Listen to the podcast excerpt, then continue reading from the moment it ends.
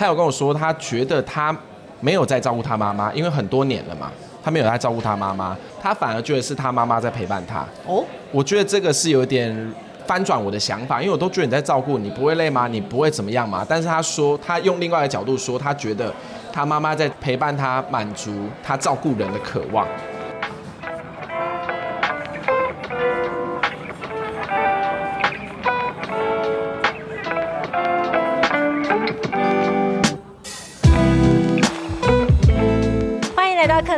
展览异想世界，我们将带你游遍全球第一手的展览以及周边新奇好玩的猎奇故事。我们今天在二零二三的华人纪录片提案大会，我们刚刚有没有说我们像角落生物一样而且生物越来越多。对，没错，现在已经繁衍到两只。这一场有四只角落生物，而且我真的觉得这一个活动太有趣。除了前面一场呢，是因为有呃策展人 Ruby 的那一个分享，我觉得真的是太精彩了。对然后现在呢，我们就整个心情整个放松，然后四只角落生物就在这边等着晚上的酒会开始。对，等酒。对，然后我们这一场的这个 live podcast 也很有趣，是克莱尔的展览异想世界 crossover 刚刚来聊纪录片，两个 podcast 的首度联名合作。哎，我这次可以吸到很大量的华人世界的纪录片，关心纪录片的听众吗？嗯，可以，非常可以。你可以有一批新的观众。对啊，所以我可能我可能我可能现在就是莫名其妙的进入竟然踩入了纪录片的这个领域里面，所以这真的是做 podcast 一直以来给我很多的惊喜。那我接下来呢就要请刚刚来跟我们介绍现场两位角落生物是谁。没错，因为现场的两位角落生物呢，他可以说是今年度的那个提案团队的代表被我们抓过来。为什么是代表呢？并不是因为啊，也是非常优秀的，然后同时也是因为是我们的好朋友，然后所以我们就是可以跟他深入的来聊个天，然后来看看他要跟我们分享故事是什么。所以欢迎吴哲伟导演，哎，Hello，大家好。然 后没有影像吗？对，哦，没有影像哦。还有嗯制片人西西。大家好，我制片西西。嗯，那哲伟，你是呃为什么会来 CCDF 的？哦，因为我有一支作品，大概拍二零一九年拍到现在，哦、好久五年多。嗯，然后就是想说要把它作为一个很很好的 ending，那就是他作品已经完成度大概到八成了，然后就想说那来 CCDF 这个平台就是寻找一些合制的机会啊，或者是资金，就还是会需要一些资金去做拍摄以及后后置的部分。嗯，所以当初你知道入围 CCDF 之后，你有很紧张吗？兴奋是一定会有的吧，因为这就是一个嘉年华的感觉。对，呃，我觉得当下入围的时候，好像我觉得来到现场才更紧张，因为去年其实我就？嗯，主持人太美丽，，就是不敢直视。对 哎、有获得老板的真传呢。对，然后我因为去年我觉得是备选，所以其实去年我第十三届的时候我也有丢，是同一个题目吗？也是同一个题目，只是今年的发展又到更后面，然后就是对我来说它是一个更完整的一个故事的架构，然后今年再来丢，那今年就有中，所以我反而入围那时候当下是哦有点开心，可是到了现场是哦好像有点可怕这种感觉。嗯，跟那个 Claire 的展览影响世界的听众朋友解释一下，因为可能大家不是很熟悉纪录片的拍摄。那像纪录片，我们看到拍摄，就算是不管是三十分钟短片，或者是一两个小时的长片，其实我们都会需要，嗯，甚至到好几年的拍摄。所以刚刚哲维说他这部片已经拍了五年，其实是家常便饭，在纪录片界而言，嗯，对。那所以哲维，你拍的故事是什么？什么样的故事会让你跟了五年还没拍完？呃，我拍摄的是一个我的被摄者辛菲，他跟他的阿兹海默症的妈妈相处。然后一开始就是我很单纯的就是觉得他们两个非常有趣，然后就开始去记录他们。那记录到后面之后呢，我才后来才觉得我的故事的主主轴是要讲的是照顾者。我后来才觉得说，哎，他真的蛮蛮不一样的，蛮特别的一个人。所以我就断断续续的继续往后拍。哎，我想要问，你说一开始觉得你的被摄者很有趣，但你怎么认识他们？然后怎么决定？应该不是单纯有趣就决定要拍他们，因为一拍就要拍，到现在至少五年了。呃，一开始是其实是我哥哥先认识我的被摄者，对，认识完之后呢，那时候我哥哥就跟我讲到这这个被摄者跟他妈妈的相处，然后我就听听就觉得哦，就觉得哦，他就是一个照顾妈妈，然后因为我的被摄者他是一个蛮活泼的一个人。然后在后来的时候，我哥哥就问我说：“你有没有要拍这个故事？”因为他前面只有拍一点点东西，他说他觉得这个故事，你如果进去拍，你会知道你会想要拍什么。因为那时候我是一张白纸，所以我会觉得说，我也回应刚刚的问题，其实我也不知道我会拍多久。嗯，我就想说，哦，那就先拍，因为我现在就没有经验，所以我要有有个经验嘛，所以就开始去拍摄。嗯，然后拍摄到后面之后，因为毕竟会经历过提案，你要写企划，你就要去开始去思考说，对。我不能单纯说我就想拍就拍，我要去思考说为什么要拍这个故事。嗯，所以后面才开始去慢慢的去精雕自己内心的影片，你想要它呈现的样子是怎样？那这个题材你因为不是你知道这个题材，你就会想要拍，所以它最扣合住你自己想要继续拍下去的这个欲望，跟也不是欲望啦，应该是动力，跟你会想要看到这个故事里面的什么？我一开始是觉得说，好，其实我那时候拿拿到了桃园的补助之后，我那时候想拍摄，一开始出发点是，我不太觉得说有人可以这样，就是对照顾自己的妈妈，她不会有情绪，因为 always 看到她都是一个很很 hyper，哇，跟妈妈就在玩，我想应该会有人。喜怒哀乐，他应该会有低落的时候吧，生气的时候，因为这回说到我自身的家庭，就是我那时候我阿公在被照顾的时候，其实就是可能就比较就是外佣在顾啦，就是变成说好像我的亲戚比较少会来看，所以会反映出说哇他会这样照顾，真的假的？我那时候冒出一个问号，然后就继续拍下去，然后拍下去的过程，我觉得是我的背日也蛮有趣的啊，就是他。就是跟妈妈，她都是这么开心。然后那时候就说，我可不可以去住你们家？然后我就一个大男生跑去住去他们家里面。然后其实我就会去看，然后我就会观察，然后我会发现说，我那时候真也曾经问他说，你你不会就是很直白直球的问他说，你不会就是生气、低落或者是怎么样嘛？在那个过程之中，然后他就跟我说，也是会啊。刚刚接来照顾的时候，但是那时候我还没开始拍摄。他说他那时候就是一个比较低潮的状态，对他妈妈吼啊，然后就是就他的情绪会就是叫啊这种。然后说是哦，他说可是他现在其实已经有点转念。那我那时候一看这样讲，我那时候想的是完蛋了。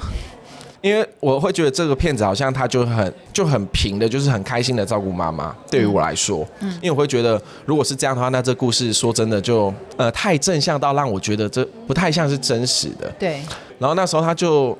访谈的时候，他就会说，就无意间他就有提到说，其实他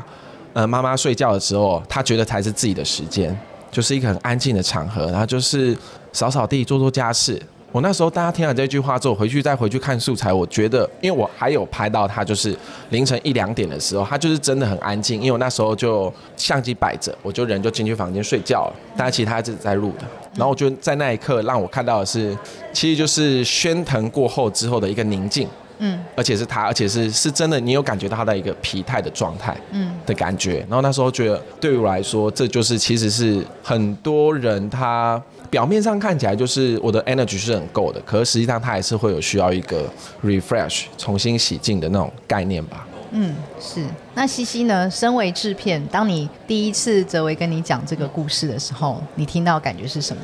首先，我觉得我们导演应该有一个很特别的魅力。因为你们刚被邀请去住人家家，对，因为他是一个 大男生，对，然后他可以，因为拍纪录片最重要就是跟你被摄者的连接，跟你可以亲近到什么程度，你拍的深度就都会不一样。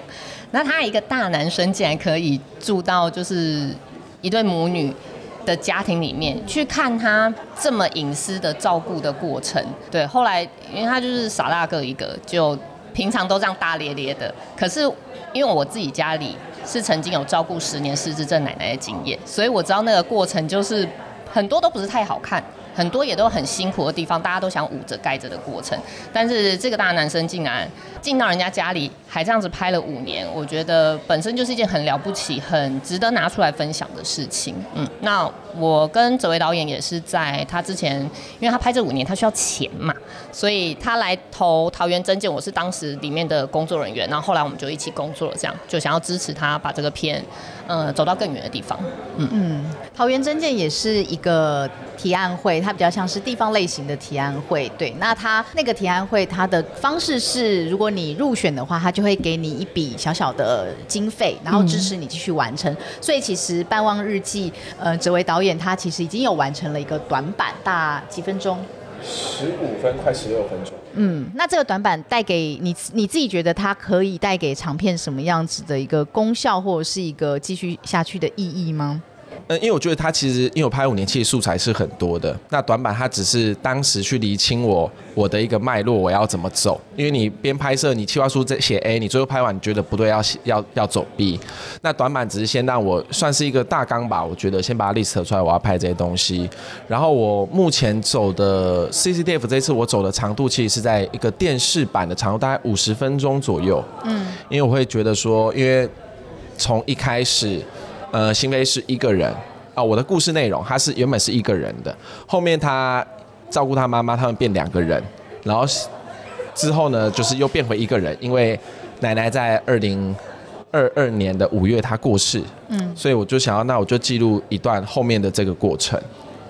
嗯嗯，那你自己会打算还要再记录多久？你自己想象的这个故事的 ending 会是什么？我其实想象故事 ending 就很简单，我后面想象的就是，因为我这五年有带他们去跟他跟奶奶去一些地方走，可能去找亲戚、去找朋友，或者是去一些就是奶奶就是年轻的时候新飞出生的地方，就是在嘉义。然后我会觉得说，我想要再走一次一样的路线，就带新飞去，因为之前有带奶奶去过，现在再带新飞去，这是我其中一个我想要做的事情。第二个事情是，呃，新飞也有给我意见，然后说，哎，那个短板的拍完了，可不可以就是给他的亲戚看？那对我来说，我觉得这东西就是哦，没关系，就是你要跟你的亲人分享，我觉得可以，就是我们就一路下去加一路遇到亲戚，就是拜访一个，然后就去他们家播。然后我最终最终我想要的是，在今年呃明年的过年，就是我想要看看新飞的状态，嗯，就是我我希望是透过一些环境的变化去。让他有感而发的，可能那时候做访谈，他会讲出一些当下的一些感悟、一些想法吧。嗯，这是我我后后续是这样思考的。我觉得我听到现在有一点起鸡皮疙瘩。我本来还在。前面在跟刚刚聊说，哎，我来华人纪录片提案大会做我的 podcast，其实是要从一个策展人的角度来看一个活动、一个 event，然后呃，与会者或者是 organizer，或者是像我们这样子的工作者来到这边各自扮演什么样的角色？哎，可是我现在渐渐觉得，我我因为跟刚刚的认识，然后又来到纪录片提案大会，然后又听了这么多的故事之后，我觉得他好像一直在帮助我去。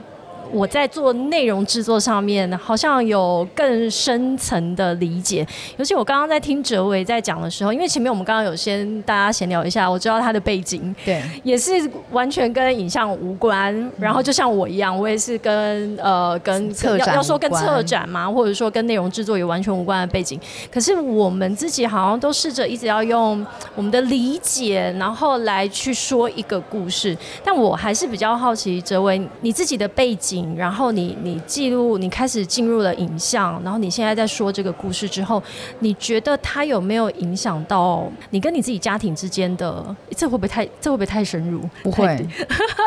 什么都可以聊。对啊，你你觉得，因为你是进入到一个家庭，我我觉得我对我来讲，我有点难以想象。那它有影响到，以及一你说一最一开始是哥哥跟你说这边呃有这样子的一对母女，那他有没有开始影响到你这个人？或者是你跟你家人的互动，因为其实我那时候在拍这纪录片，我也在，就是我们就是一个好奇者去看这件事情，然后最后就是，哎，他是这样做，然后会让你一开始去质疑，一定会质疑，就是说怎么可能会这样？可是到后来之后，他其实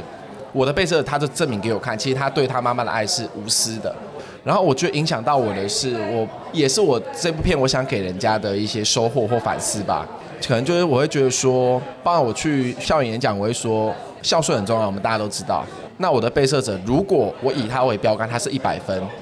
我很我很老实说，我做不到一百分，我说我没有办法。可是如果我今天我因为制作这纪录片，你们看了，甚至是我做了，我可以从原本的六十分进步到七十分，对我来说就值得了。包含你们观影者，我说你们哪怕只进步一分两分，我觉得那这个影片给你们就有这个意义在了。嗯，对，因为刚刚在等待的过程当中，因为 Claire 之前是比较少接触纪录片这一些相关的题目，那我们刚刚在聊的过程当中，就发现说，其实纪录片虽然说你没有去意识。你好像没有跟他很亲近，可是其实他已经融入在我们的生活当中，因为纪录片它就是记录在日常生活当中的点点滴滴嘛，对，所以其实它是，我觉得它其实是已经就融入在生活中了。我不知道该怎么讲，可能我们就是因为在其中工作人，所以我们没有那么深刻的感觉。我我想知道哲伟是怎么从化工系，然后被雷打到决定我开始要走进影像。对，其实我毕业之后，其实我也不知道我要做什么。我当初会选化工系，也是因为国中考高中，我高职我的分数分发，他就上了化工科了，然后就莫名其妙去读了，然后读一读就顺利考到大学，然后最后毕业，然后进去工厂工作之后，其实我不太喜欢那个氛围，它就是一个口令一个动作吧，对我来说，就哦你要生产这个哦你就下什么料，你要抽真空，你要升温到几度，然后说哦好做一做，然后我就看了我旁边的一些长官们，他们眼神非常的没有灵魂。因为我们那时候是我是有到轮班的，嗯，所以半夜的时候其实就没有一些长官嘛，就是我们我们的班长可能就比较老一点的前辈，他就在发呆，他就翘着脚，然后就是看着那个控制台，然后在发呆。那我就叫他，比如说就哎，比如说叫哎哎那个那个那个那个，他就啊啊啊怎么了怎么了？就啊太可怕，因为我好像仿佛看到十年后我就会变成那个样子。对，我觉得当下觉得不行哎，不行，真的不行。我内心在暗自在思考，说那我大概明年后年我就要走了吧？因为那为什么呢？就是可能因为那间公司的年终很多嘛，我想那我先领一笔大的年终，对，这还是比较务实的，是很重要。天哪，真的是 误人子弟！你在那边乱宣传什么？当下，当下，对对对，因然后后来就是刚好我那时候我哥哥也是做纪录片的，他那时候工作是需要一个人，就是一个助理，嗯，他就问我，他就说你有没有来？他一开始没有这样问，他一开始就问我说，哎，你觉得工作你现在工作怎么样？我说。还好，就这样啊。啊，你你会久坐吗？我说不会啊。他说那你要做多久？我说明明年领完年终再走吧。我那时候这样跟他讲，然后就讲了，他很严肃跟我说一句话，他就觉得他现在工作是要用人，然后他觉得我可以来试试看，然后跟我说年轻的时候你你还可以再蹲下去。他说他觉得你年轻的时候有这机会，那你就要去试着别的行业。因为如果你到三十几岁的时候，你可能已经领过，可能你领到年薪没有到百万八九十万，你突然来纪录片圈，你的薪水成砍半的话，你当下你已经蹲不下去了。嗯，他这样跟我讲，有道理。哎，你哥也没几岁，大你几岁，但是他讲话很老成。他那时候大概三十多岁，三十出，三十一吧。就现在的你嘛？对对，就大概就现在我这个年纪。嗯，可是他也很老实说，就是纪录片圈其实。你先不用想赚钱，你可以学到很多东西，可以看到很多东西，认识一些很不一样的人。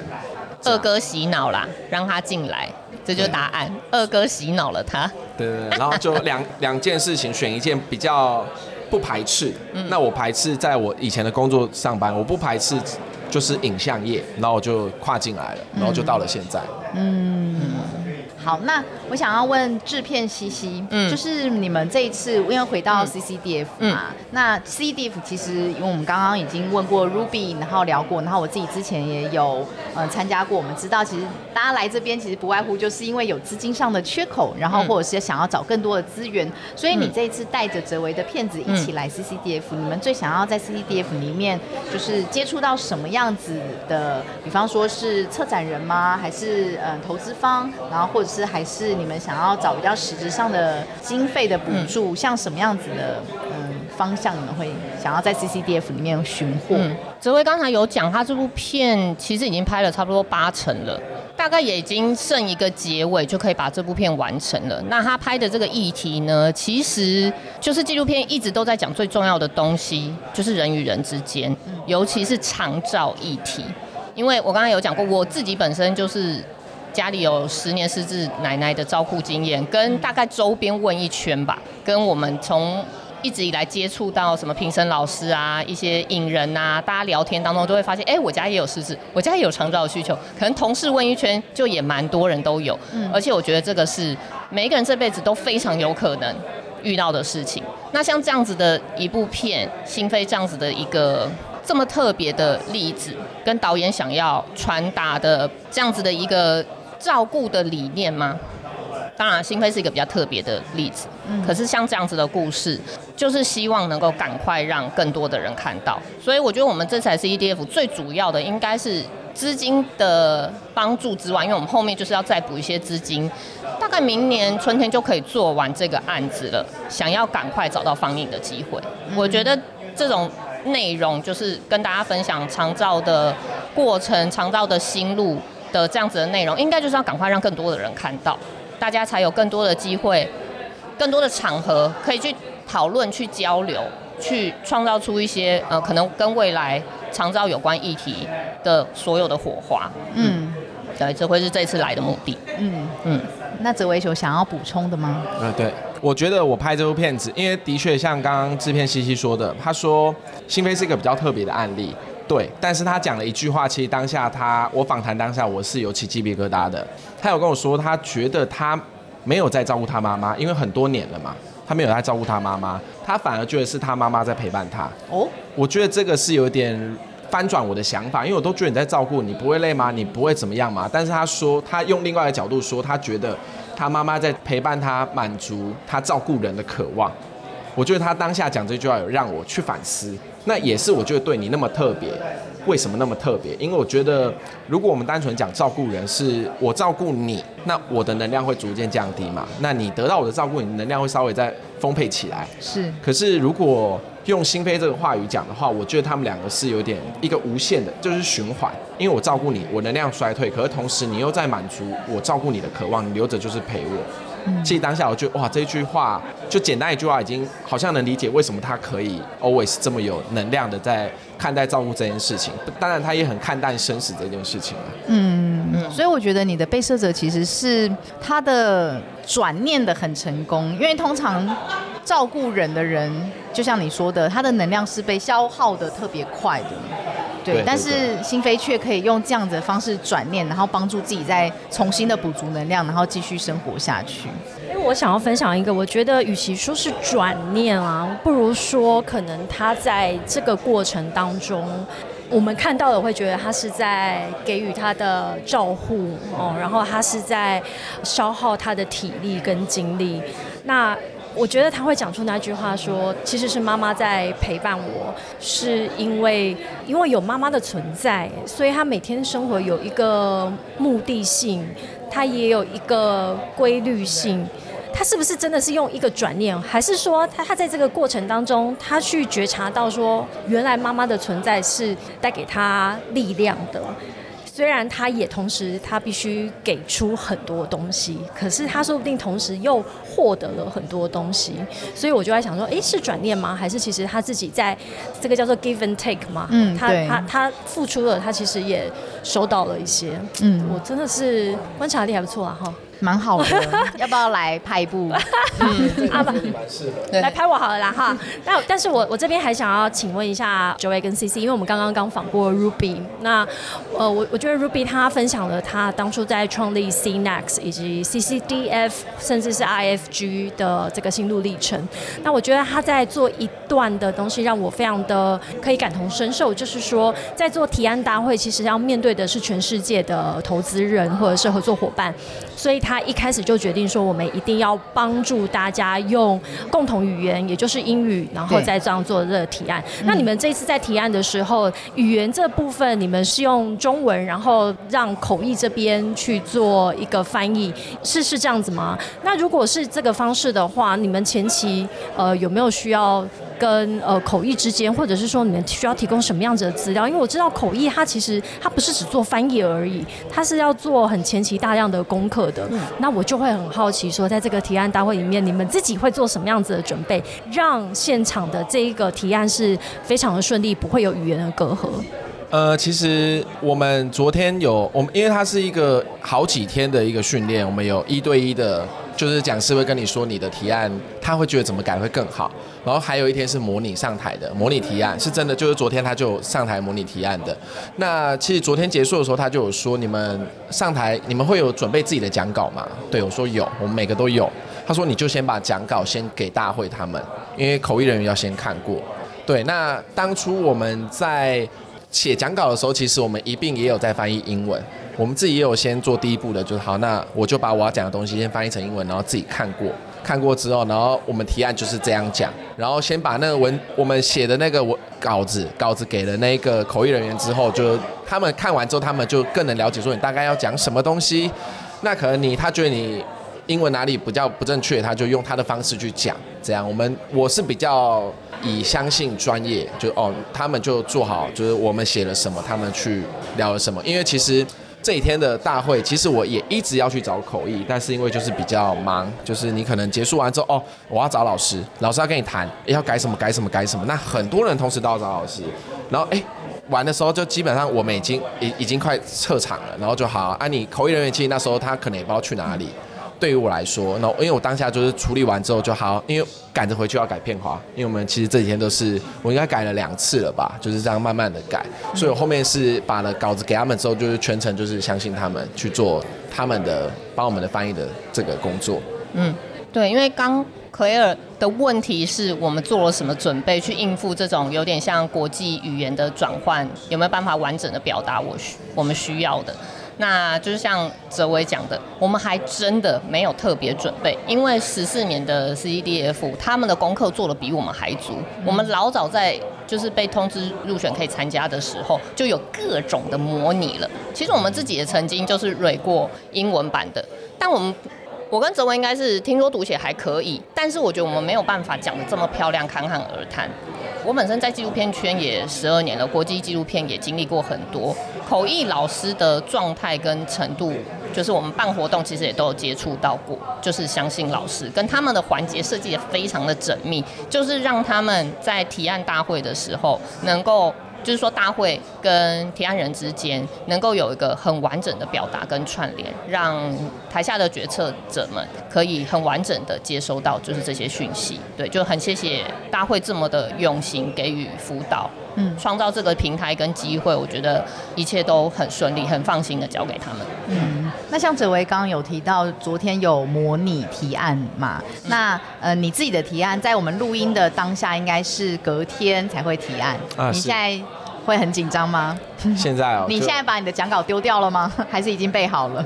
应该背了八成的啦，八成的啦啊，就是上台的紧张可能就掉到七成这样。那昨天在模拟提案的时候，底下的老师们有没有给你一些什么样的建议跟回馈？在你刚刚跟我们分享的《半望日记》的故事里面。有，他是主要是针对片花上面，他觉得哪里的氛围对于他们来说，如果他第一次看这片，他会稍微不太懂，他觉得可以放一些我们讲的是空白，就是稍微再拖一下，就是让环境的氛围感再出来一点点的这种感觉。然后至于。他们也有提醒说，你可能会被问到什么问题，是。对，那你就大概要先准备好，这样说哦，好，就是他会提点你啦，啊，只是比较没有太大的，例如说有别组是被提点说，你要 eye contact，你不能一直就是上台就是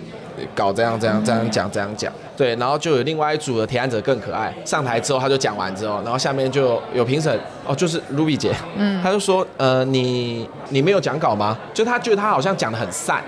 就那导演说啊，我我有讲稿，但是你不是说不能看吗？然后就就当下就是全部来，就是露比姐就很好笑，说不要一直看，就是你看一看你要讲什么，你还是可以看，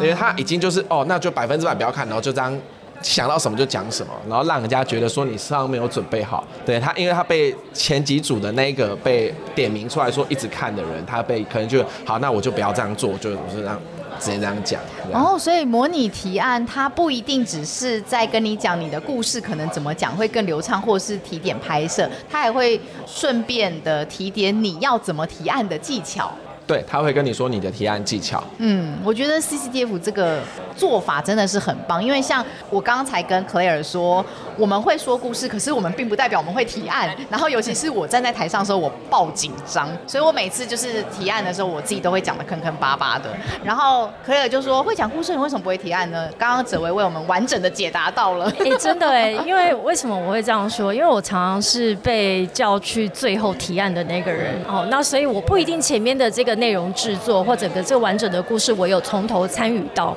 但是我是最后需要把它演绎出来的那个人，所以我最后我我就发现这个角色很不一样，而且这个分工其实还很细。那这也是为什么 CCDF 会很很重视这一点，让这些所有的提案者可以有一个很完整的训练，然后到时候在提案大会上面，我觉得双方就可以获得很足够的一个资讯。嗯，对啊，我觉得没有参加过提案大会的人可能不太清楚这一点，因为其实很多拍呃拍影片的人，他们不见得都有参加过提案会的经验。可是我自己必须要说，如果有机会能够参加提案会的话，真的是。超级鼓励大家参加，因为不只是寻求资源上面的媒合，或者是资金上面的找寻，对于自己的训练也是很重要。因为拍的再好的导演，没有不会提案或者是不会找资源，其实故事默默的拍完，可能就收进口袋里面。那我觉得就真的很可惜，毕竟我们是花了好几年的时间来完成这个，不管是五十分钟或者是九十分钟，甚至只有十五、十六分钟的故事，其他背后的那些沉没成本累积的心血。是不太会有人看得到的。嗯。好啊，我觉得今天的我们在二零二三年的华人纪录片提案大会，这算是我们今天访的第三场。对，我觉得很棒。就一开始我跟刚刚先自己在两个人 warm up 一下，然后先聊一下我们在这一个呃提案大会里面看到什么，以及你以前的经验。然后第二场我们请到的是策展人 Ruby，讲他的整个历史起源，然后他讲说 Cinex 的前因后果。然后现在我们访到的是明天即即将要提案的热腾腾。嘻嘻，我很喜欢 live podcast 的原因就是这样，因为这一刻的心情就只有这时候我可以去收录得到。如果结束了我才去收录，就不好送。真的，好啊。那我们刚刚这边还有什么问题吗？没有了，就预祝泽维跟西西明天提案顺利。节目播放的时候应该早就已经提案完，不知道什么时候了。希望那个时候就可以有好消息。谢谢，谢谢，谢谢，谢谢，你们。然后再一次谢谢呃。各位听众的收听，这一次是由克莱尔的展览《异想世界》以及刚刚来聊纪录片两个 podcast 联名合作，我们在二零二三 CCDF 华人纪录片提案大赛，我们下一次见喽，拜拜，拜拜，拜拜。